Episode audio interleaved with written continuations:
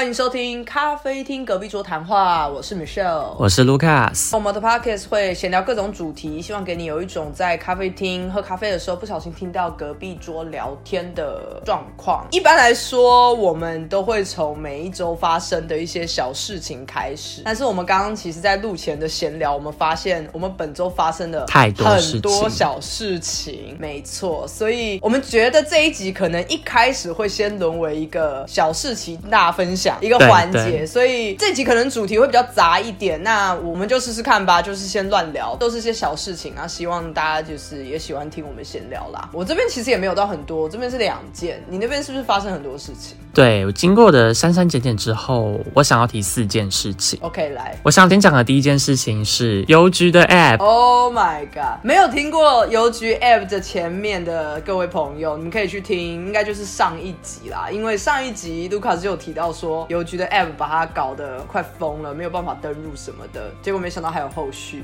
对，我不确定是上一集还是上上集，因为我们有多录，但听众可以再去找一下。对对对。然后那个是让我真是爆气的一件事情。当时啦，我有提到说，我有个朋友他要给我一个解决方案，就是说去下载台湾 Pay，他的确帮到我解决到这个问题。因为我绑定台湾 Pay 之后，我就可以看我的余额，那我也可以完成转账。只是他没有办法做到像之前一样的完整的功能，可以看说到底谁。汇钱给我，我只能单纯看到余额而已。基于这样的情况，我还是会想把邮局这个 app 的功能得到重新拾回。嗯嗯，所以我就去上了邮局官网看。那邮局官网就写说，OK，我们的移动邮局有保镖都没有办法再使用了，改成行动邮局。但是他没有讲到说会出现有个错误代码，那这个错误代码代表着什么意思？该如何去解决？嗯，那我当下遇到问题就是说，我明明就已经有网银了，我打开。我的行动邮局这个 app 之后，把我的身份证字号还有使用者代号密码输进去，一直就跳出同样的一个视窗，跟我讲说，就是先输入身份证字号，然后再来去做什么绑定。嗯，那我就输了呀，可是就是一直跳出同样的视窗，所以很尴尬。烦哦。对，我就想说，好，那既然这样，我就有一天上班时间，我就去了我家附近的邮局，刚好我要处理事情，我把我的提款卡还有身份证带着，就到邮局去。那邮局的人听完我的说明之后，跟我。讲说那 OK 没关系，我们就重新再做一次，给你一个使用者代号，然后再重新给你一个使用者密码，然后你自己再去做更改，这样。嗯，我就说好，那麻烦了。他说，可是呢，我们这件事情啊，需要存折，还有印章。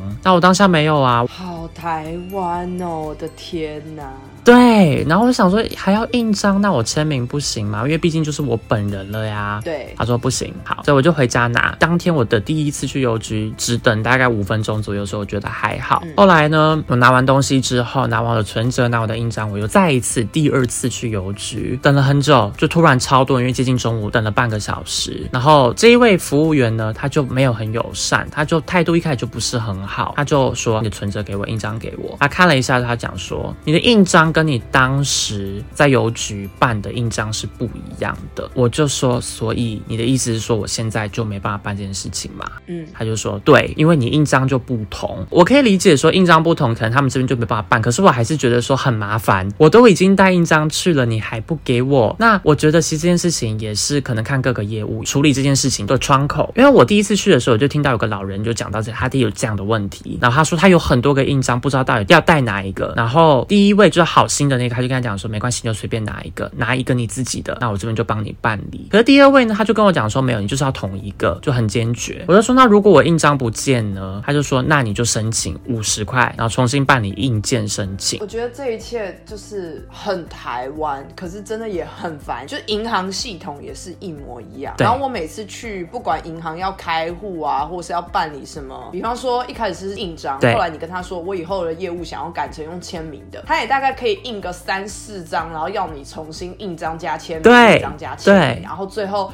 才会重新的接受你以后办理所有的业务都要用签名。其实我每一次，我记得我第一次也是气到爆炸，然后因为我就觉得你不要浪费我时间了，然后你浪费你每一天光印多少纸，对，你可不可以救救地球？我当下其实很生气，而且他们又没有那种线上版，对不对？他就是全部印出来，他没有给你用在 iPad 上签，不行不行，我觉得我会忍不住想要批评台湾的这些就是是非常老旧的一个制度。可是我每次要批评的时候，总是会有另外一派的人跳出来说什么这样子比较保险啊，这样子什么比较比较安全。因为我我跟我妈抱怨超多次这件事，可是我妈是拥护派的，她就会觉得说本来就应该要这样子啊，所以老人家都把那些什么印章啊、文件啊，反正就是那种可能什么户口名簿那些，可能你你出生到现在，你只有在极为重要时刻会出动的那种文件，他们都真的是把它收的好好好，然后我都会觉得说这很荒谬。对，对于我个人来讲，会觉得说我同意神纸还有电子化可以选择才是最理想的，应该是说都鼓吹大家电子化。那如果老人他没有办法做这件事情呢，我们再印纸本的给他。那如果今天有人纸本不见的话，你还是可以去调阅档案的。我觉得这才是最理想的方法，而不是说哦，那你还要再重新办一次。嗯，然后我那个时候他就跟我讲说，OK，那你就付五十块，五十块不多，可是我就觉得不爽。对啊，我就觉得说是你们自己 App 没有把它串接好。对，然后你现在要我付这五十块钱，凭什么？到底凭什么？对。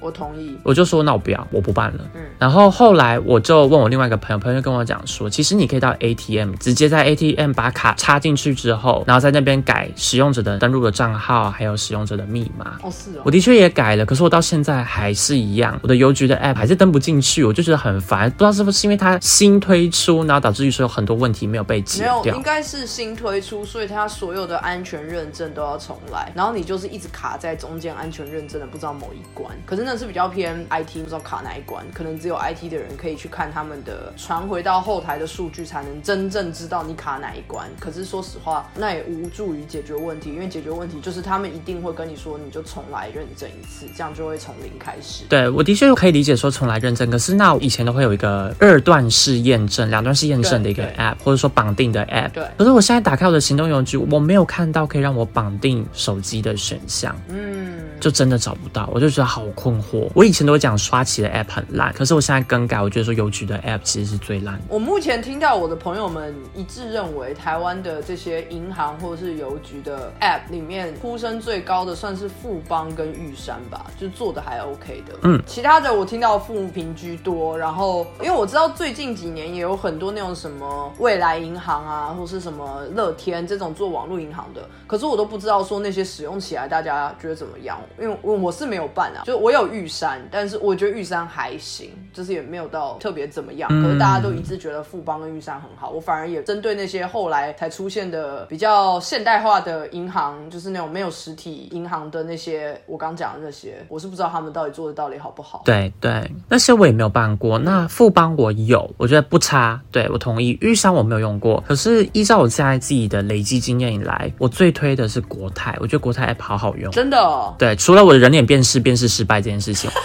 昨天又遇到这件事，因为我要汇款，然后呢很尴尬，我想说好，我再重新绑定一次，重新去手机认证一次，嗯，人脸辨识扫描一开都 OK 哦，每次就是他说绑定的时候都 OK，然后只有要付款的时候就失败，嗯所以后来我就选择我说好，那我不要人脸辨识，我就直接 key 密码，然后这款项才可以成功转账出去。但就幸好啦，有找到个解决办法，除了这个人脸辨识的问题，要不然我觉得国泰 app 真的蛮好用的。可是在我听起来这件事情很不合理哎，因为你的手机的。本身就有人脸辨识系统啊，你既然有办法解锁，你就应该有办法再使用人脸辨识在其他的 app 里面啊？为什么会？我觉得这个东西是不一样的，是在于说，因为我的人脸辨识 iPhone 的这个辨识系统跟国泰的 app 的辨识系统不一样，所以它的辨识方法也不一样。像是说我要把口罩拿掉，然后要特定的角度，所谓的不合理的地方啊。因为这有点变成技术层面的东西，因为我是从事相关行业，所以我就会觉得，因为站在呃工程师写程式的立场，我不是工程师，所以如果我讲错，有听众要指正是可以的。根据我所了解，站在工程师的立场，他不管是 iOS 还是安卓，最轻松也最牢靠的写程式方式，就是如果这一个功能本身的你的平台，也就是你是安卓或者 iOS 有提供的话，基本上就是直接使用，因为是绝对不会犯错，他们也不用花额外的精力。Apple 都已经提供你了，你可以，比方说你可以调大小声，你何必在你的 App 里面再新增一个可以调大小声的功能呢？多此一举，对，就没有必要。要，尤其又像是这种人脸辨识系统，就是也是一样啊，也是一环，跟刚刚我讲的大小声是一样的例子。就当然我可以理解你刚刚讲的那个理由，就是他们会觉得说，呃，因为你的验证方式不一样，或者你一开始就有重新的针对于这个 app 做脸部方面的辨识，对，这些我都懂，但就是不合理。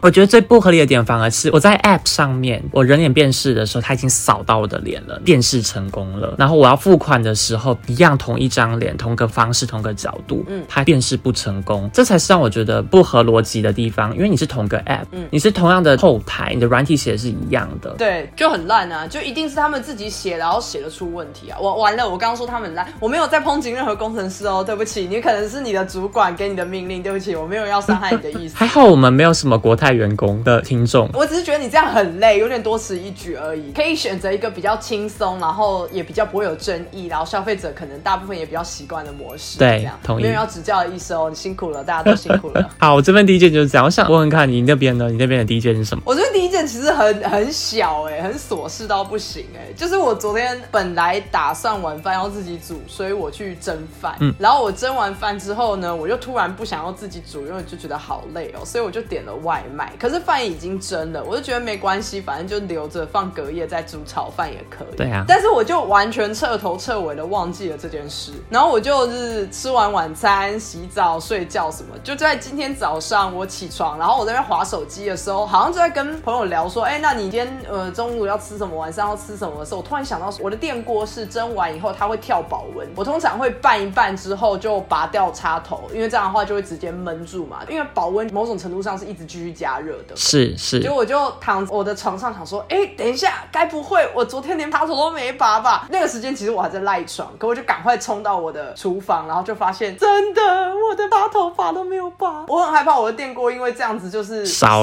掉，你知道吗？当然正常来讲我也没有乱使用它，它应该不会，可是它也保温保了大概八到十个小时有，我超害怕它就这样坏掉，因为我当下我就马上拔插头，然后让它闷着。对，可是因为我现在还没有重新使用，就是在这件事情之后没有再使用过我的电锅，对，我是希望它没有坏啦，因为电锅坏掉好麻烦，你还要再去买一个新的什么的。对对对，你是大头电锅吗？我是大头电锅，可是我的大头电锅原本就已经是二手的了，嗯，就我不是买全新的，所以我也不知道它已经被使用了几年这样。当然大龙电锅很强，我是知道，但我还是很害怕，我我不想失去它。对，大龙电锅真的好用，我觉得主要难的点在于说你要买两百二伏特的电锅。对啊，就是比较麻烦，然后又加上我今天早上拔掉插头之后，你知道那个饭是完全变锅巴状态，就是会完全粘住嘛，因为就是加热太久。对对对。当然我尽量把可以挖的饭都挖起来，然后剩下就拿去泡嘛，然后泡了大概要泡一阵子之后就可以洗了。对。可是，在洗的时候我就有一种罪恶感，因为就是很多那种粘在底部，很难洗。不会很难洗，不会很难洗，你就多泡个大概有大半天就可以很轻松的把它搓掉。嗯。只是就是我会有一种浪费食物的感觉，因为那些饭浪费了，没错，本来都可以吃的，这样只能告诉我以后要睡觉前要巡一趟啊。我其实有这样的经验过，而且我不止一次就是忘了拔插头。然后相反的是，我也有好几次是要蒸东西、要煮米的时候，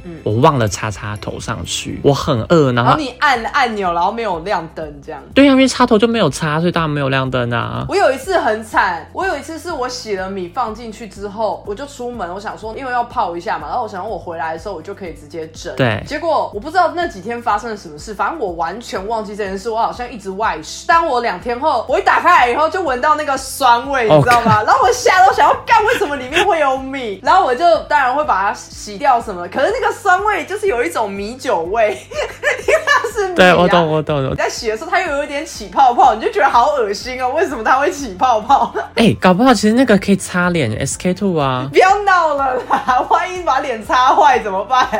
其实你三把这种东西，我都会先拿来擦个手、擦个脚。就像我之前牛奶过期，然后想说也是好浪费哦，那我就拿来擦个手好了。等下牛奶过期，你会直接倒掉哦？我不会因为说当天倒我就会倒掉，没有，我会等个可能两天左右，我觉得还是可以喝的。然后我最近有没有最近上个月跟上上个月就会莫名其妙，就是我牛奶明明就还没到期，可是它会结块，而结块就不能喝了，那就坏掉了，就变优格的概念吧？没有没有有没有，就它长得很像豆腐，就完全是一块一块的。我知道，因为我以前做过这个实验，就我以前国小的时候。你好无聊，是学校上课啦，学校老师叫我们做的。我以为你在家里玩你家牛奶。没有，我其实不喜欢玩这种东西。他就是叫我们把牛奶倒出来，然后把它放到一个保鲜膜吧还是什么，反正就放在杯子里面。嗯，然后牛奶就结块了。天哪！我也不知道为什么结块，对我忘了加了什么东西啦，反正它就结块变成，就像优格优的概念，就很恶啊。然后，可是我那时就很不高兴，因为明明就还没有到期，会不会又跟温度有关呢？对我后来就觉得应该是我的冰箱可能温度开太冷了，然后可能我的那个牛奶没有关的很紧。我们冰箱分上中下层嘛，你可能靠的太近冷冻库的位置，嗯，可能吧。可是因为它发生有点频繁，所以我就觉得说到底是怎样，而且没有，这就正好啊，因为发生的频繁就。就代表说不是牛奶的问题呀？哦，不是，我不是说连续两三个礼拜发生，就是那种可能这个月发生，然后隔了一个月又发生。嗯嗯嗯。然后我就觉得好烦，而且因为我每天会用到牛奶的时机就是我喝咖啡的时候，对，所以就会变成我会完全浪费掉一杯咖啡，因为我咖啡已经煮好，已经倒出来了。对。然后我牛奶一加进去以后，就是突然有一块东西这样嚓这样这样掉下去，然后你就知道那杯毁了，就是你牛奶也毁了，你咖啡也毁了，然后心情就很差，一大早心情就很差，很惨。本来咖啡是让你一早上有个好的。心情，然后就不是，你就直接毁掉。对啊，对，这是我的琐事。好，那我再来讲第二件。好，这其实是我几周前就该讲的，但我忘了讲。嗯，这件小琐事让我觉得非常非常傻眼。我有一本德文的小说，那因为我的德文课程会教学生小说，嗯，我的这个小说是实体的，我不想一直拍照，有时候阴影啊，对我比较龟毛一些些，我觉得这样的话就不是很好看，嗯，不美观，嗯，我想说好，那我就去买他的电子。书，我印象中那是礼拜六或礼拜天，我就到德国的平台上，然后去购买了这本电子书，输完了我的信用卡的资讯，结果在付款完之后，我的订单上面写说处理中，确认库存，开始确认库存，我就很傻，我想啊，电子书怎么还会有库存的问题呢？它不是实体的书籍，对，那我不是购买完之后就当下就直接得到这本书吗？对啊，也没有哦，所以我就写了信过去给书店，跟他说明这个状况，跟他讲说我付完钱啦，啊。怎么上面写就是要查看库存之类的？那我到底什么时候会收到书？那后来我在网络上找到了这个免费的版本，所以我就只又在写信跟这个书店讲说，我不要这本书了，请你帮我退掉，因为我都没有收到啊，很不合理呀。对，我印象中到礼拜二我才收到他们的回复，跟我讲说好，我们可以帮你退掉。可是那个退掉的话也不是退全额，因为它有税金，税金的话是我自己个人要支付。那我只是觉得这件事情很瞎，我没办法想象是说电子书还要等，因为在台湾这件事情是不合理的，你付。款完你就直接得到，蛮奇怪的，因为我也买过，在台湾也买过电子书，其实就是台湾的平台，对，然后基本上就是你一付款完以后，它下一秒就直接就是你就可以开始看了，对啊，就进书柜，那就下载下来。因为我其实也用了好多个平台啊，Readmo、博客来，还有一些什么 Life ABC，还有一个平台之类的，嗯，都都没有这种问题呀。对啊，这才就是所谓的电子啊，对啊，库存在哪里？什么有什么好库存的？就是因为想要当下快速，所以我才会购买电子书啊。对啊，这是我的第二件。好，换我了。可我这件，我这件会稍微有点沉重。我们第一个是蛮负面的，就是邮局的那个 app。嗯嗯嗯。然后中间我们插播了两个比较荒谬一点的，或是比较自己两光一点的。对。但第四个又要回到有一点谩骂性质，我打个预防针，尽量不谩骂。简单来讲呢，就是是跟我上班有关，因为我们公司最近组织重组。简单讲就是有一些人他被迫要，不能说离职啦，但是就是因为他现在所在的职位已经没。有了看 BU 吗？呃，没有，就是他们会优先的先可以去选新的职缺嘛，所以也不是直接帮他们转过去，就是也是开放大家去申请新职缺，只是他们有优先权这样子。可是这个不是我今天要讲的重点，就是我是在解释组织重组这件事情，所以导致整个部门有一点动荡不安，因为大家会有一点谣言四起啊，八卦很多，然后有人已经决定离职了，然后又有人就是其实正在申请其他的职位，但是他又不想要让大家知道，所以整个部门的气氛。我觉得不太好。可是，在这个状况之下呢，就是我觉得很讨厌的是，我其实在安排我下半年度的假期，嗯，因为我今年还有一些假，然后我想要安排一下年底去休掉。对。可是，因为我们现在的状况就是这么的动荡不安，所以我去请假的时候，我竟然意外的受到了阻挠。可是这件事情很不太合理的点是，哎，我只是一个小职员，哎，我又不是主管职，而且我也其实我也没有实质的在管任何人，我就是一个个你知道就是临死薪水的人。对我第一次去申请的时候，有点像是被我现在的主管良性劝说，就他就说：“哎呀，我知道你想放假，可是你这样休有点休太长。”可是我就觉得说：“哈，可是我就是有假，而且我也提前问过，因为我的组的其他同事，我说：‘哎，如果我这样去放，你们 OK 吗？’然后我其他同事也都说：‘OK 啊，没关系啊，这本来就是你的权益啊，你你就去放啊，而且你都提前这么早告诉我们了，我们就可以安排啊。’然后我就觉得说：‘哎，很棒。’就我主管就是良性劝说之后，他就说：‘哎，因为现在的部门的气氛有点太动荡不安了，所以他觉得就算他去核准我这个家，他的主管就是也就是我主管的主管，可能会对于他的这个决定感到不满。然后我就问我的主管说：‘那你的建议是什么？你要我直接去跟你的主管谈吗？’对，其实我就说我不想做这件事，因为我不想要让你有我越过你去找你主管谈的意思。嗯，那我主管就说：‘哦，没关系，你去找他谈好了。’可是当他一这样讲，我就觉得你怎么有一种俗辣感，就是也太太臭俗辣了吧？嗯，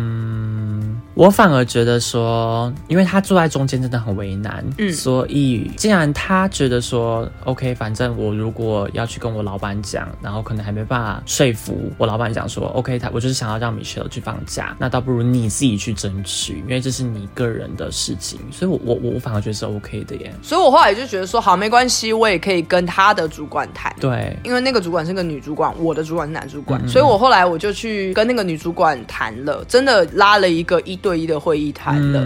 你知道，就是人见面总是会有不一样的想法，就是他可能看到你文字说你要请假，他可能会觉得不行不行不可以请。可是当你面对面跟他讲的时候，他就会嘴软嘛，他就会觉得说啊，其实你也没有破坏公司的规定啊，而且你也已经都这么早讲了，你的呃其他同事都会 OK。这就是话术啊，然后再但是他就说好，他最后要确认的一件事情就是，如果到时候真的有什么突发状况的话，我的隔壁组是不是可以来 cover 一下这个业务？嗯，然后我就觉得好 OK，那我就再有一个会议，然后跟隔壁组的人来谈。所以呢，我又再弄了一个会议，然后跟隔壁组的谈。嗯嗯。可是隔壁组的人也觉得 OK 啊，OK 啊，我我看不到任何就是要阻止你的理由，你也安排的很好啊，而且大家都是成熟的了，我们组又不是新人什么的，对对对，然后也都没问题了。那那个女主管就说 OK，其实我虽然是觉得有点不放心，可是既然这么多每天在跟你共事的人都觉得没有问题的话，那我好像有点白担心了。然后我就觉得说太好了，这件事情就这样落幕了吧？因为我女主管就是在那个会议结束之后就说好，那我会去跟你主管讲，也就是我的直属主管男主管。后来呢，我就想说太好了，就是前面已经花了我三次会议的时间在讲这件事，就在隔一天的下午，我又收到那个女主管的一封信，说虽然经过了这三次的谈话，我对于就是人员分配的部分我已经感到比较放心了，但是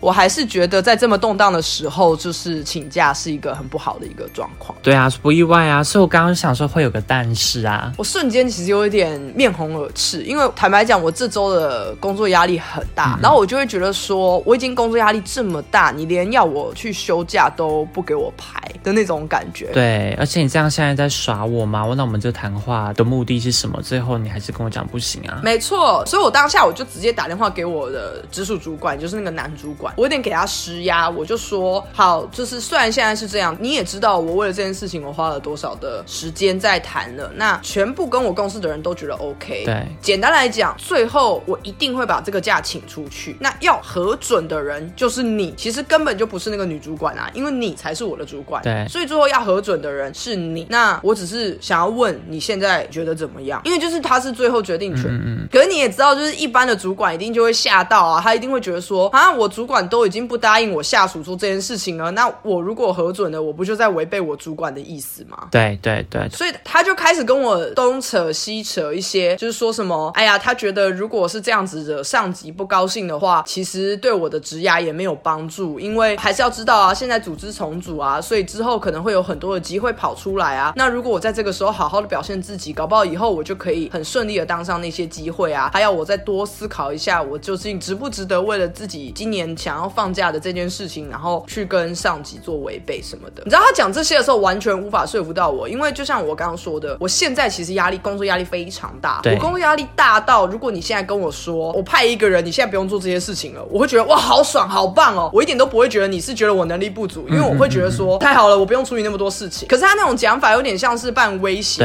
因为对我来讲，我听起来有点像半威胁，可是他讲的也没有错，可那个感觉就有点像是，我会觉得我有点谁都不相信，我会有一种想说，哎啊，如果我说我不请假，你能给我保证我会升官吗？我会取得你口中的那个会职位吗？一定也不会啊，那我干嘛呢？一边是不确定会不会得到东西，另外一边是我至少可以放假，那我当然会选择我至少可以放假，而且再重申一次，我是没有任何破坏任何公司规定的。所以他当下我主管这边讲这些话的时候，我就觉得很刺耳，我当下只想赶快挂电话，因为我其实我主管那天是他有外务，所以他不在办公室。嗯嗯然后我就说哦，好好，我会考虑再见。结果出来以后，呃，我就再跑去找前一天一起开会的我们隔壁组的同事，我就说你知道吗？这太瞎了。然后隔壁组的同事就说哈，我们昨天开完会的时候不是都一切很好吗？我说对啊。他就说你要不要再额外跟那个女主管再谈一次，花个十分钟跟她聊。然后我就说不要，她现在很像是游戏里面的 NPC。对，就是一直鬼打墙，一直跟你讲同样的东西。对对对对对，各位朋友，你们如果打游戏的，一定知道什么是 NPC。那如果是女同学，你可能没有打那么多游戏的话，我就告诉你，NPC 呢，就是他会站在定点，然后你跟他问什么，他只会固定回几句话，因为他就是一个功能性的存在。所以你跟他讲一百次话，他可能就只会一直告诉你说欢迎光临，欢迎光临，欢迎光临。他不会说谢谢你会顾，就连谢谢惠顾都不会讲，他就只会讲欢迎光临。然后我就说他现在，我觉得那个女主管就是已经是 NPC 的存在。我不管怎么说服他，我不管开出多少个可能完全万无一失，他最后都会出现那个啊，可是但是，对，然后永远都一样。他就是没有听进去啊。其实就像我跟我爸讲话一样，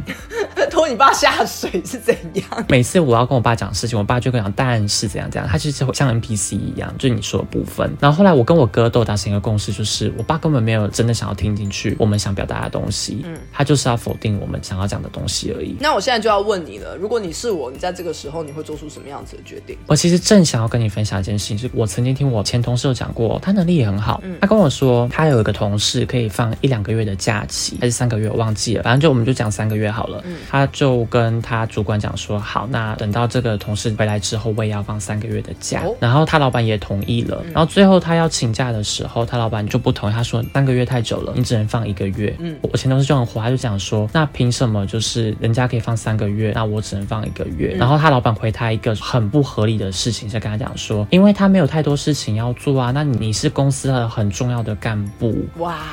对，那如果你走了的话，公司就很难营运下去。哎，这会让我想到一件事，哎，这让我想到之前我们老师那一集，我在抱怨我的国中老师的时候，不就是这样吗？他们就是那个时候跟我说，哦，你是风气鼓掌哦，所以你不能讲话，你刚讲话，所以你现在给我道歉。没错，没错，没错，就 找不到理由的硬找理由，你知道？对，而且其实这个讲法真的会让很多人会不开心，尤其让当事人。对，那我那个前头他就心里会想说，所以我今天能力好，那是影响到我自己的权益，对，所以他就直接跟他前。老板讲说：“那我要提离职，我不做了。”他就真的提离职哇！然后他也很快的就找到下一份工作。所以你现在是在暗示我要离职的意思吗？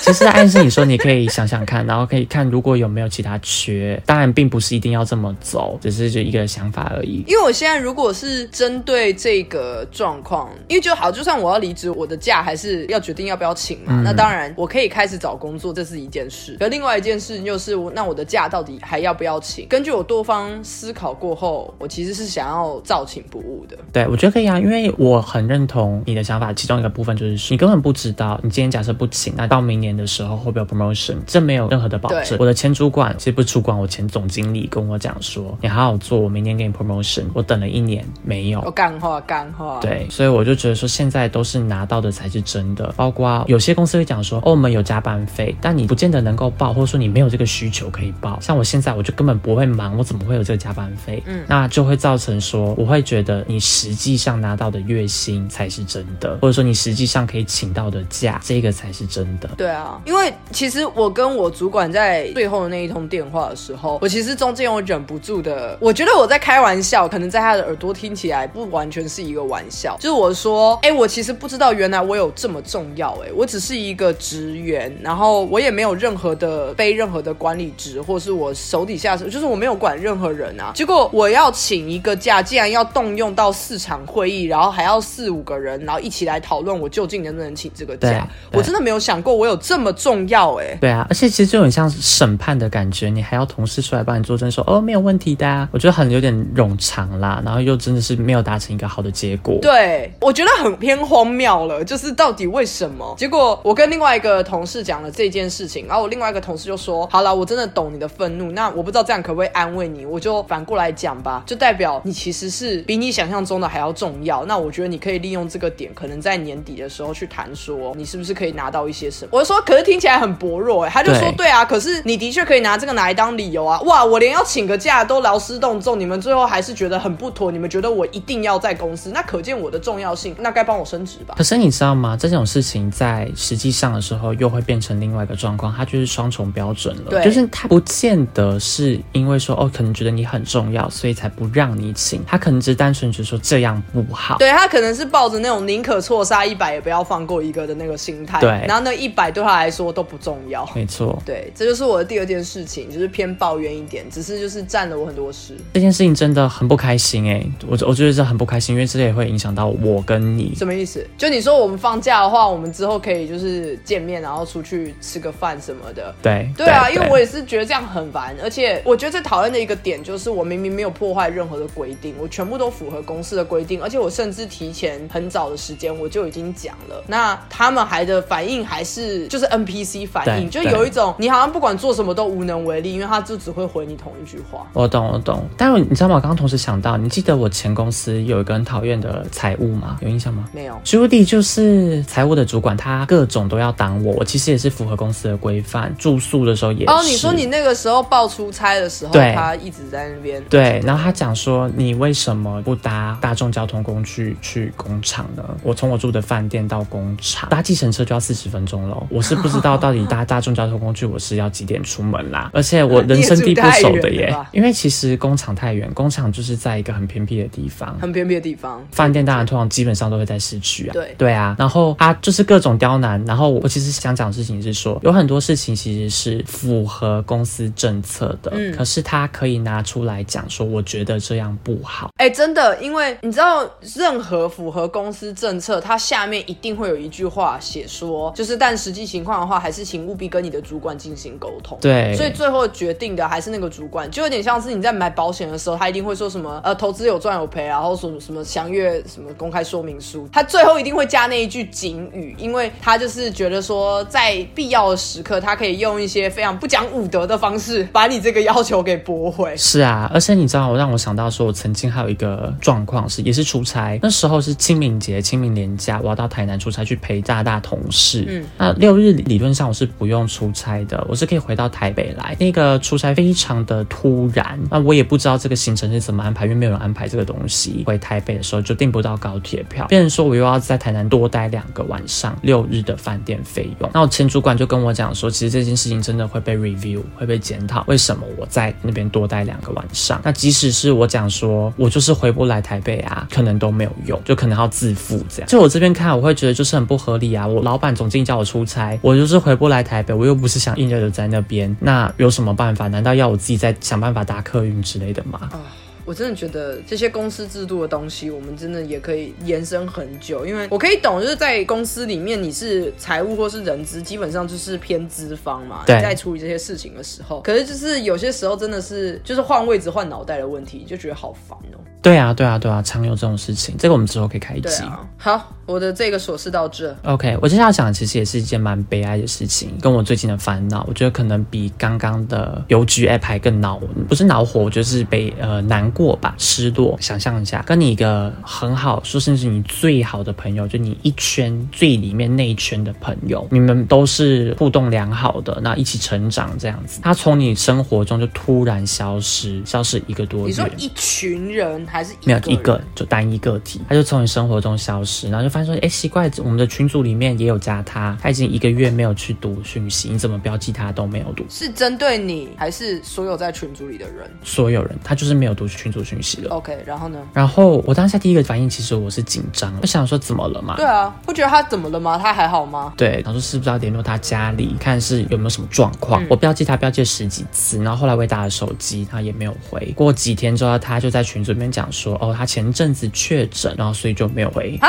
对，我就觉得哈，我觉得这个不是理由，我自己感觉好像是他在慢慢的疏远我们了，因为很冷淡，没有交集，也没有说哦，那要约出来见面没有？他就是讲说，哦，我前阵子确诊，你不可能确诊那么久。再加上如果确诊的话，你可能会想说，哎，我确诊了之类的。不是确诊跟不回讯息有什么关联吗？没有关联性啊，对啊，因为你就算确诊，你还是可以回讯息啊，你不会说哦，有确诊的，所以我就没办法打字。对啊，而且是大家一直在标记你，是代表大家都已经很很担心你了，哎。那你只是回说，哎，我很不舒服，我我先睡什么之类的也好吧。是啊，那你想要问了我问题是我会有什么做法吗？对，没有错。假设如果他再回来找你或找你们，你会怎么做？冷冷的吗？还是跟以前一样？你回得去吗？这资讯量有点少哦，就是有点像是说，你原本跟他的关系到底是有特别的好，还是只是仅限于你在那个群组跟你们见面都是那一群的人，而没有一对一？你把他视为最好的朋友，我把他视。为最好的朋友的话，我可能会私下再传讯息关心他一两次。嗯，然后如果他还是一直都不回的话，就如果我还是很在乎他，且完全不知道到底是怎样，因为我觉得确诊这理由太瞎，对，他还是没有给我一个合理的解释，我可能会有点半对他生气，就是有点像是跟他说，你到底是怎么样啊？我把你当一个很重要的朋友，哎，你就是你有什么事情都可以跟我讲啊，你这样突然消失，不知道到底是干嘛？对对，就前面还是先一对一关心，然后如果还是。热脸贴冷屁股，我可能会寄出这个，但这可能就是最后一次。他如果在这一件事情之后，我可能就会放生他，但真的会很难过。对。可是如果中间只要他有愿意要讲，或者是我把他约出来，他也愿意出来的话，可能就看在见机行事。而且这其实如果真的走到这一步，也会很难看，我觉得也很难回去了。因为这跟我之前遇到的状况不一样，我之前遇到的状况比较像是我跟一个好朋友，然后我们两个人同时都感觉好像对方变了，所以我们比较像是在那个时间点。我们有点半吵架，在想要解决这件事情。可是你这个状况比较是单方面的，有一个人不知道在干嘛了，对，就就消失了，就觉得哎，怎么会这么的突然？而且本来还说好十月份要一起出去玩，好像看起来也不会出去了。嗯。那就看你怎么做喽。我觉得友情其实真的是还是要维护的耶。虽然说不可能这么的频繁的聊天，但我应该说你会分等级嘛，你圈内圈外圈这样子。可是再怎样，假设如果你真是外圈朋友的话，有可能一年就是聊聊个一次，我觉得都还好。但是如果你真的把对方视为最内圈你最好的朋友，慢慢的渐行渐远的时候，我觉得就是真的就没了耶。我我个人觉得就是就是会散掉了。对啊，我认同。我真的觉得，尤其又是不是在你每天生活中会出现的人。的时候，对啊，这个越长大越有感觉。对，尤其工作，发现说你的工作内容跟可能朋友的工作内容不太一样，很聊不来，很难聊。对，很难聊。然后这个我是觉得快速讲也可以，因为我是有一群朋友，很难能可贵的是，我们都想要好好的把这段友情维持下去，所以我们每天真的都在讲干话，每一天。嗯嗯。然后我觉得这件事情真的很少见，因为通常在群组会发生的，一定都是可能讲话的人会越来越少，然后有人就。就是死都不讲话，所以这一群朋友就一定会散。可是我有一群朋友是我们每天都会讲干话，而且就算是有人在忙，他也会可能隔了几个小时之后，他会出现，把前面的话大概看一看，他会再开下一个干话的话题，就会很难能可贵。所以，我们这群朋友，你说上一次真的完全所有人都到场的见面，已经疫情前两年，可能就已经没有办法做到这件事情。是，所以我们已经大概完全体的状况，可能搞不好已经五六年了，但到现在为止。我们还是每一天都在干话。天哪！我就真的觉得，应该说大家都有这个意识，所以就算是你可能大半天六个小时没有讲话，我们都会有一个人突然在群主说：“这群主今天也太安静了吧。”嗯，然后我们就会开始丢一些话，这样子。有一两次是出现一个人在群组里面说：“这个群不行，这个群主今天都没有讲话，我很不自在。”就是我会觉得我很开心，就是大家都想要把这个东西维持下去。是我真的是只有这一个群主是这样，因为其他群主就是我刚讲的那个状况，我相信大部分都是那个。对对啊，所以就很不好处理的。然后这个人就是他自己不知道在干嘛。对啊，因为我现在手上就也有像你刚刚提到的这样的一个群组，嗯，就我们每天也都会有讯息，我们里面就四个人而已。那有时候可能大家一忙起来，有时候是我忙，有时候我朋友忙，但其中就有人会讲说奇怪，怎么今天没有讯息？对对对，就是大家今天都在干嘛？对，就一样状况。对。好，那再来我讲最后一件事情了，就是我可以很开心跟很，我觉得我缺一点形容词，我最近觉得我好像少了一点智慧，可以很兴奋兴奋，感激感激，很放心，很放松，不不是放松，很放心吧？对，很放心的讲说很。不对，我其实要讲不是放心，很欣慰。我要我可以很欣慰的讲，我可以从爱马仕毕业了。我应该是终于毕业，再也不会买他们的包包了。哦，为什么？因为如同我们前几集讲到的是，我很爱买包包这件事。那我从去年的时候先买了一个最小众，就是比较好买到的包包，就直接到柜上去买，买了我第一个人生的爱马仕包包。然后后来我今年一月的时候，我找了二手的一个平台，跟他们买一款，我觉得也是 CP 值很高。包很适合我的包包，当时我就跟我爸妈讲说，我包包之路就停了，我不会再买了。我妈讲说不可能，你一定会再买。这种东西就是会一个接一个的在收集啊。对，然后后来是我今年一月的时候，我又买的的时候，就是二手平台买到那个的时候，我会跟我妈讲说，这个我已经买到已经很 OK 了，顶了，对我来讲的顶了。因为如果再上去的话，我也没有那个钱，我买不到，太抢手了。想说好吧，那应该就这样。所以我的确我很乖，我从一月。月之后到现在九月，十月喽，这九个月内我都没有买任何的包包。这件事情发生在我身上，其实等于是奇迹，所以我。讲这样真的是有点荒谬了吧？对，但我朋友们就就跟我讲说，哎，我以为你退坑了，因为在我这一次又买包包，他就跟我讲说，你不是退坑了吗？已经好一阵子没有买包包了。那至于我说我可以从爱马仕毕业，是因为我买到我梦想中的 dream bag 了。真相很累赘，梦想其实就是一个 dream。好，总之我买到我梦想中的包包了，因为我喜欢大包包，能够装 iPad，能够装便当盒，能够装水壶，能够装雨伞，同时装进去。等一下，等一下，我知道你只是在举。例，可是，在名牌包包里面出现便当盒，超级不合理。为什么不合理？就会觉得很荒谬啊！这件事我真的我也想要提，就是到底为什么不能这样做或不该？因为我爸妈跟我讲说，叫我不要这样做。没有没有什么该不该，只是就觉得很冲突。可是它就是一个日常生活会使用到的包包啊！又想说，如果买了一个包包，它包包这么的大，那就是很合理的装东西。因为你不可能想说，哦，那我里面只装一个 iPad 或装一件衣服，它明明有那么大的空间啊！而且这样，因为我如果上班，我还要再额外提一个便当袋，这很蠢啊！便当袋就直接明明就可以放到名牌包包里面了呀。其实对我来讲，名牌包包是我的一个梦想包包，但它也是会变成我的日常包包，应该这样讲才对。对，就是我没有要质疑这件事情，因为你刚刚也说了你喜欢大包包。对，可是就是那个搭配上面会让我觉得很好笑，因为便当盒基本上就在我的认知里面是比较会出现在就是可能学生时期或者是上班族自己带。对对对。那我也可以理解你可能会带着你的包包就是去上班，因为衣服上面的搭配。对，我可以理解。可是大部分的人至少在照片上，我看到使用名牌包包的场合都是一些私下的场合，所以在私下场合里面不会出现便当盒这个选项。而且你刚一讲便当盒，我的脑袋里面飘过去的是那种国小蒸便当箱里面那种铁质便当盒，然后我就觉得。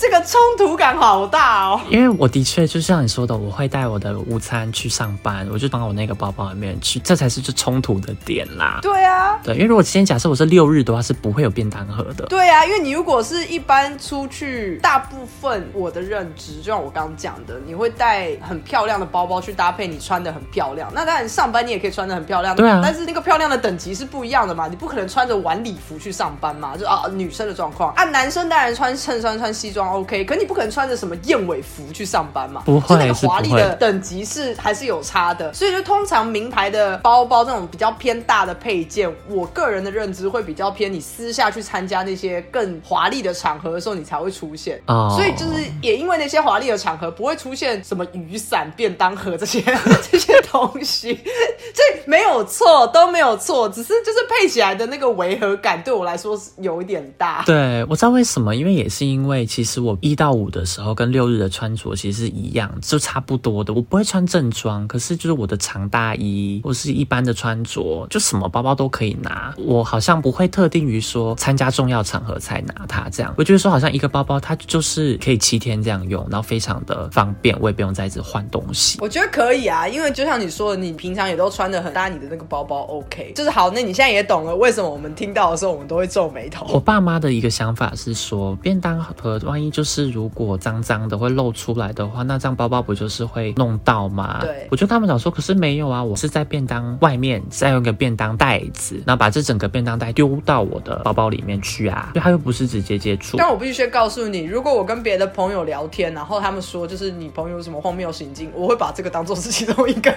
为什么？因为这件事情其实真的很多人觉得很怪，我不知道，因为你知道吗？我我平常老是会带酒在身上的人，嗯，那我的酒瓶很大嘛，一个酒瓶箱概七百五十 ml 的酒瓶，我是可以直接把它塞到我的包包里面去的，然后我就可以自己拿出来讲说，哦，我这边有酒，大家可以一起 share，可以想象吗？无法想象，哎，就是因为你在讲说会带酒的时候，我的脑袋的画面有点像是那种电影场景里面的一些人很喜欢带一种小酒瓶，可是不是任何市面上在贩卖的酒，就是一个小瓶子，然后那个小瓶子是专门拿来装酒，所以他会打开来自己喝。那通常就是比较酒精成瘾的一些老阿伯会做的一个状况。对，他们是小酒壶。对，所以你刚才讲的时候，我就想说，随着现在酒是不会到特别的奇怪，就是也不是你个人特有的一个特色。可是当你突然拿出来跟大家 share 的时候，我就觉得超怪，因为大部分的人会拿出来跟大家 share 的，应该叫做薄荷糖。哦，对，烟。但我当然不会是每个人都 share 这种东西啦，但我就是会放一整支，就是有可能假设我要去饭店，也太重了吧？对，因为有一次我跟我朋友去住饭店的时候，然后因为那边的酒不是我要喝的，然后我就直接从我包包里面拿出来，然后到我的来喝，我觉得好方便哦。没有，可是如果你是有特别，就是在我归类在，比方说你去参加一个 party，对，或是你去拜访别人家，所以然后你有一支很好喝的酒，你自己要喝，或是你想要 share 给别人喝，我觉得是其次。对，可你刚刚那个讲法很像是，你只要背这个包包，你就会带酒放进去，不一定每一次都有啦，不一定，不一定，只是说有这样的状况而已。但其实便当盒是一定会有的，就是因为毕竟上班嘛，然后还有水壶。你不要再讲到便当盒的部分了，我觉得那真的好荒谬。我没有要阻止你，我懂，好不好？第一个你很喜欢那个包包，第二个它的功能性很强，第三个它跟你的衣服很搭，所以你就综合以上几点以后，你会装任何你要装的事情，而且你也会小心的呵护，这些我都懂。可是你从第一句话跳到最后一句话，中间没有这些条件的时候，我还是觉得很荒谬。然后我要再延伸一件事情，我其实都把东西都塞进去包包里面，所以包包会变得非常的重。所以我的曾经有一款包包就断掉了，差点百分百断裂。那我就发现说它断的时候，就赶快送过去专柜。那也有很多人讲说是因为我在里面装太重，我就会回我买一个大号型的包包。那它不是就是要能够装东西的嘛？我也没有装到保龄球进去啊。我这些东西它只是比较占空间，可是不应该说哦它是精品包，所以不应该装这种日常生活东西进去啊，不应该这样叭叭叭，而就去忽略到它该有的品质。其实我想要表达的是这个，这个我倒是蛮同意的，因为你不是说什么，比方说你买了一个小废包，然后你硬要塞东西，那当然坏掉是你活该。对，可是你本来就是买了一个大包包了，然后你又是装一些正常的东西，也不是故意要装很重的东西的话，它不应该这么容易断吧？对啊，而且想想看，大包包为什么会有大包包？是因为可能它以前是来装马具，但我又不骑马，我也没有马具，但马具也很重，一个能够承受马具的包包，理论上品质是要够好的呀。我是不知道这个马具这个点是哪里，可能是那个你买的那个品牌它的背后故事啊。对对对对对，马具这件事情也已经是 我不知道五十年前了吗？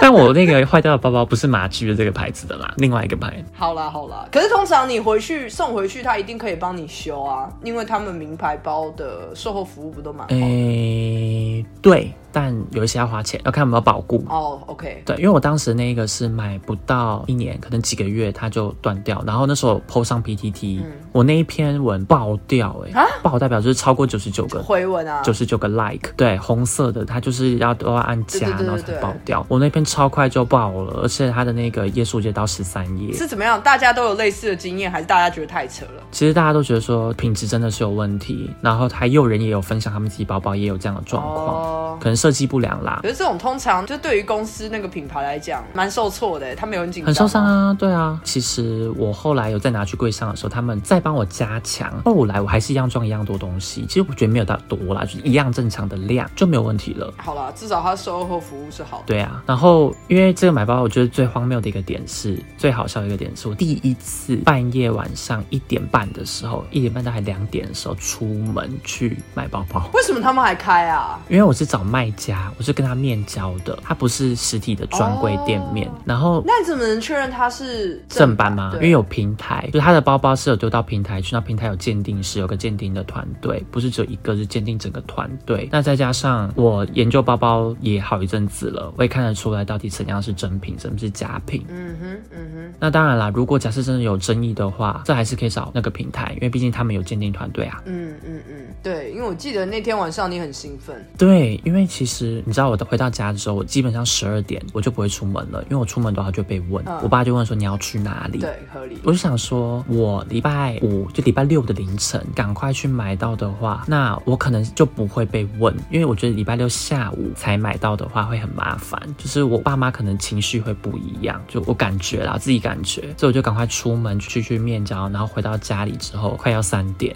然后昨天四点才睡这样，但是应该是笑着睡着的。对，好啦，恭喜你。对啊，真的就毕业了这样。可是呃，什么意思啊？就你刚讲那句话，所以你因为你拿到了你的终极包包了，所以你之后对于可能这个品牌的其他包包，甚至是其他品牌的名牌包都没有再有兴趣了吗？对，可以这么说。因为想要的包包真的就是这一个，只是一开始会觉得说我拿不到它，它太贵。那我买到的这个价钱是很好的价钱，所以我才愿意，要不然我也没有办法负担。可是它之后一定还会再出什么新款啊？就是我可以理解经典款的存在，但一定还会有新款，可能你看了也会觉得，哎，好像蛮好看的这样。新款再怎样都没办法打败经典款。当然啦，但我还是对于很爱买包包的人来讲，只有一个包包就决定收山这件事情，我自己也是不太信任啦。当然我不会只有一个，加上之前买过的东西啦，哦，所以觉得说也真的够了。可是我同时有很深的体悟，就是如果想要什么东西的话，之前不要乱买，觉得说哦，我可以买这个啊，拿来当它替代啊，嗯，没有，因为其实心里会不满足，觉得说好像这个然后那个这样子买两三个，那实际上你把那个就是存起来，搞不好就可以直接买一个你想要的军 bag。对，反而我觉得这样比较好。这我懂，就像等于你像买手机，我想买手机，然后我通常都买个什么几千块的烂手机，也很快就坏掉，然后又觉得说很想要换一只新的。我今天上 iPhone 之后，我就直接用三四年起跳，我也不想换。嗯，这我懂，因为其实我以前可能会看到，比方说鞋子也是，你会觉得，哎，如果它的这边再多一个什么，或是这边不要怎么样，你就会觉得这双鞋很棒。那个时候那个人又有一些话术或怎么样，他会跟你说啊，你的 size 有，你今天就可以穿哦，然后可能价格也还行，然后跟你一起去的，比方说你的你爸妈，因为他们可能也不知道你要什么，他们就会说哦，那就买啊，也蛮便宜的。嗯嗯嗯。可是往往都会变成你买了之后，你还是会有那个遗憾在。你每次穿那双鞋的时候，你就会觉得说，哎呀，如果他这边再怎么样就好了。你可能喜欢他，但你不知道这么这么的喜欢。对。然后如果隔个几个月，不要说什么你你找找到了你的你真的最爱的那一双，而是你只要看到跟它差不多样子的，然后你就会再留一两眼，想说还是这一双其实也比我的好，就是也会变成这样子。对啊。真的真的就是在买东西，在这一点上我很认同，就是在买东西的时候，如果那不是你最想要的，你就告诉自己不要被洗脑。对啊，因为你其实这样东买西买，这加起来的钱其实都哎一堆的啦。对。我还有个问题想问你，我不知道你会不会有这样的状况，就是如果你那阵子买鞋，你就会看对方的鞋子穿什么，看大家路人也是。如果你买包包，那你就看路人的包包背什么，你会吗？哎，我是反过来，就是我如果想要买那个东西，我就会开始看，而不是我买了之后看。哦，我都是买完之后然后才开始看，因为我觉得买完之后我会有一种，哎，我自己已经很开心了，有满足感的，所以我不会 care 别人在背什么或穿什么。嗯嗯。可是如果是在我要买之前，比方说，哦，我好久没买包包了，我好久没买衣服了，好久没买鞋子了，我那一阵子就会狂看大家的包包、衣服或者鞋子，就拿来当参考用。对，或者是知道某一个同事或朋友，他可能就是特别有在玩鞋或是玩包这种。对。那每次我跟他见面，我就会先去注意他，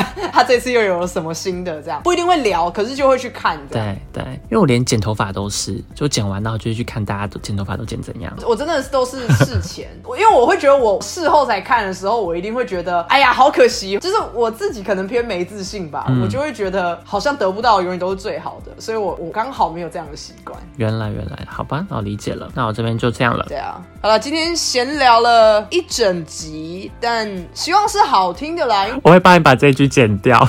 笑死！每一集都有这一个，你每一集都有这个，希望是好听的。真的假的？因为我真的很害怕不好听啊！其实你不用剪啦，我真的很害怕我们的不好听。好，反正就是因为我们这一集聊的东西比较偏没有主题性，比较闲，真的完全的闲聊，然后一个跳一个，甚至完全没有连接在一起，就一个故事跟一个故事都很独立。对。但我个人是觉得聊的也蛮爽的，都是一些小小的事情，一定会有共鸣。我还蛮喜欢的耶。呃，其实如果要就是延伸的话，一定也有很多可以延伸，但碍于时间，然后啊，碍于可能之后我们还是可以聊到相关的主题，再继续做延伸这样。对，所以就这样子啦，我们下次见，拜拜。好，拜拜。